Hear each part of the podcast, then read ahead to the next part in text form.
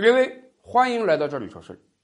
这几天呀，世界手机厂商两大巨头三星和苹果被意大利的工商和反垄断部门 AGCM 罚款，罚三星五百万欧元，罚苹果一千万欧元。而且我跟大家讲，虽然数字看起来不是那么高，毕竟几百万欧元对于这两大厂商来讲，那真的是毛毛雨了。可是根据意大利国内的相关法律啊，五百万欧元已经是这种处罚的顶格处罚了。为什么苹果是一千万呢？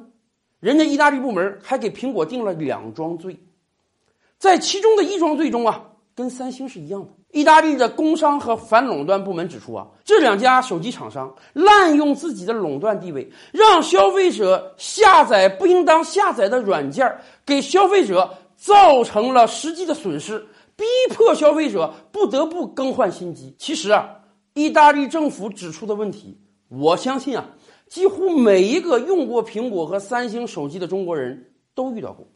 咱们知道啊，现在手机啊更新换代还是很快的。有的厂商每半年就有新机啊，像苹果至少每一年人家都有一个新机出现。可是我们也清楚，现在的手机啊相对而言还是比较抗用的。有的人咱说五六年有点夸张啊，两三年换一次手机那还是很合理的事儿。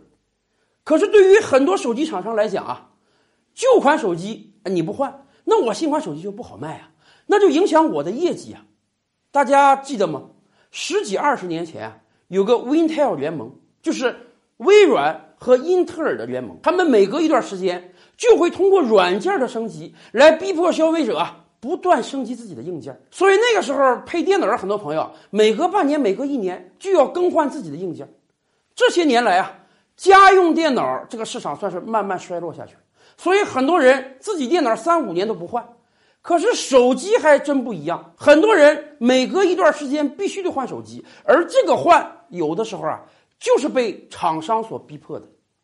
使用苹果手机的朋友啊，可能每隔一段时间，你就会自动收到一个推送，哎，你这个软件系统可以更新了，免费更新啊，不用花钱啊。这还不像以往 Wintel 联盟的时候，你还得花钱去买微软的新软件。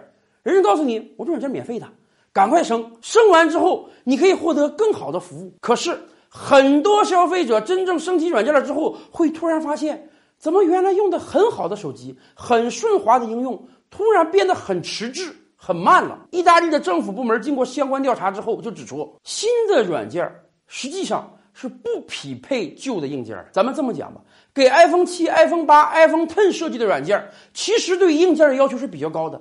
可是这个时候，苹果不会告诉 iPhone 六的用户，你其实不应当升级，你其实不适合用这个软件的。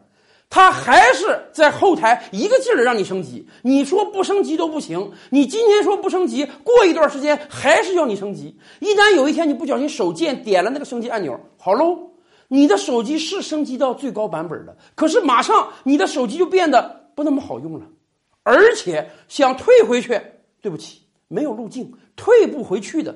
于是啊，不小心升级了软件的消费者就只能再卖个肾。再去买个苹果新款手机了，而且不只是苹果这样做呀，三星也是这样做的。所以意大利的政府部门就说：“你这么做明显是不对的，你这是诱导消费者，逼迫消费者升级啊！而且你应当给予消费者退回来的权利啊！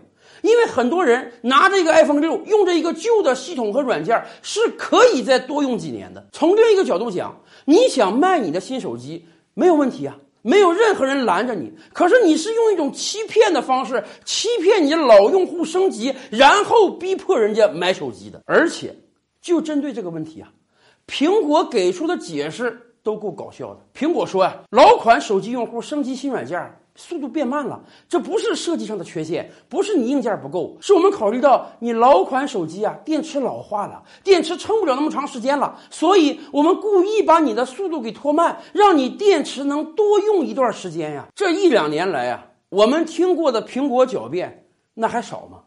就在不久之前，央视就报道过，全国范围内有几百人苹果 ID 被盗用了，成千上万的资金。被人盗刷了，而当他们向苹果 ID 反映的时候，苹果 ID 说没有办法，爱莫能助，希望你多给自己的资金加一道锁，不要只是使用一些简单的加密手段。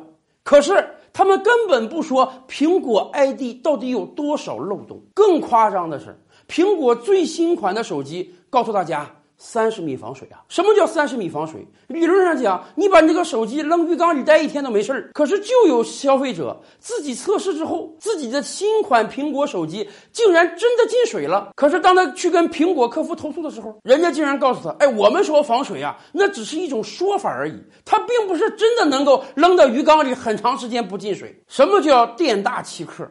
这就叫店大欺客。所以啊。我们感谢意大利相关部门开出这两张罚单，而且我们更得呼吁啊，苹果手机可不只是在意大利卖啊，全球哪个地方不卖？他们执行的是一样的政策呀。所以，全球其他各国政府是不是也该给这两家公司开出罚单呢？